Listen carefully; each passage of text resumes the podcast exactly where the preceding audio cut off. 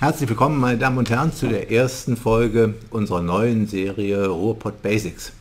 Wir wollen uns heute in der ersten Veranstaltung kurz ähm, darüber vergewissern, was die Grundlagen für die Zulässigkeit baulicher Vorhaben sind. Wenn Sie ein bauliches Vorhaben haben, müssen Sie dafür in der Regel, jeweils im Normalfall, eine Baugenehmigung haben. Die Baugenehmigung wird erteilt wenn öffentlich-rechtliche Vorschriften nicht entgegenstehen. So bestimmen es alle Landesbauordnungen. Und dann schauen wir, welche öffentlich-rechtlichen Vorschriften könnten entgegenstehen. Und aus dem BauGB kommen da insbesondere die Paragraphen 29 folgende BauGB in Betracht.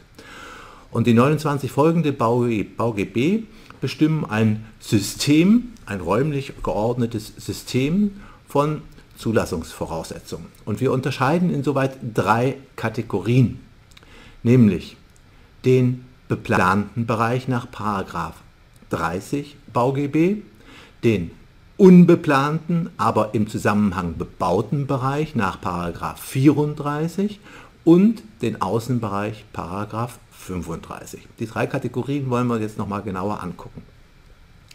Ein Vorhaben ist zulässig im Bereich eines Bebauungsplans, wenn es die Vorgaben des Bebauungsplans erfüllt.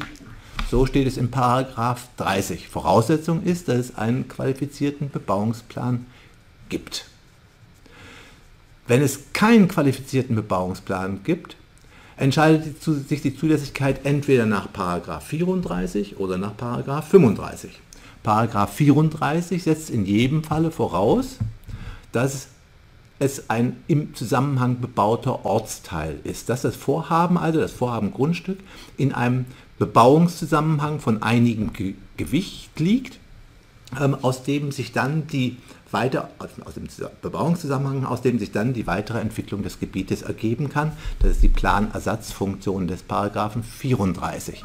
Ähm, in dem Fall, dass die nähere Umgebung, also nicht der im Zusammenhang bebaute Ortsteil insgesamt, sondern die unmittelbare Nachbarschaft, die auf die Entwicklung des Grundstücks von, für die Entwicklung des Grundstücks von Bedeutung ist. Für den Fall, dass diese unmittelbare Nachbarschaft, die nähere Umgebung, ihrer Art nach so genutzt wird, wie das auch in einem Baugebiet nach der Bau-NVO, der Baunutzungsverordnung, möglich wäre, dann liegt ein faktisches Baugebiet vor und dann sagt 34 Absatz 2, dass in diesem Bereich nach der Art der baulichen Nutzbarkeit des Vorhabengrundstückes die Vorgaben der Bau-NVO so gelten, als ob es einen Bebauungsplan gäbe. 34.2. Das gilt aber nur für die Art der baulichen Nutzung, nicht für das Maß der baulichen Nutzung. Da bleibt Paragraph 34 1 einschlägig und der sagt grundsätzlich, im Bebauungszusammenhang darf der Grundstückseigentümer so bauen, wie die Umgebung das vorgibt. So wie es die Nachbarn das auch dürfen. Das heißt, das Vorhaben, und das ist der Begriff des 34.1, das Vorhaben muss sich in die Umgebung einfügen. Es darf also der Größe nach nicht über das Maß dessen, was in der Umgebung gebaut ist, hinausgehen. Der Art nach ähm, muss es Vorbilder in der Umgebung haben. Und nochmal Sonderfall 34.2. Wenn die nähere Umgebung einem Baugebiet faktisch entspricht, dann gelten die Vorgaben der Bau-NVO, also die Paragraphen 2 folgende Bau-NVO. Wenn Sie sagen, das ist kein im Zusammenhang bebauter Ortsteil, in dem das Vorhaben Grundstück liegt, dann kann es in einer Splittersiedlung liegen, also in einem zwar Bebauungszusammenhang, der aber nicht das notwendige Gewicht aufweist, oder es liegt eben im Grünen. Und das ist die letzte Kategorie, das ist der Außenbereich, Paragraph 35. Und im Paragraphen 35 Bereich, ähm, da ist das Besondere, dass eben hier, anders als im Planbereich und im ähm, unbeplanten Innenbereich 34, dass im 35 Gebiet grundsätzlich Vorhaben nicht zulässig sind. Den Außenbereich wollen wir nämlich gerade frei halten. Davon gibt es aber Ausnahmen. Das sind zum einen die privilegierten Vorhaben nach 35.1, also solche Vorhaben, die gerade im Außenbereich stattfinden sollen, etwa Windenergieanlagen, Bauernhöfe und so weiter.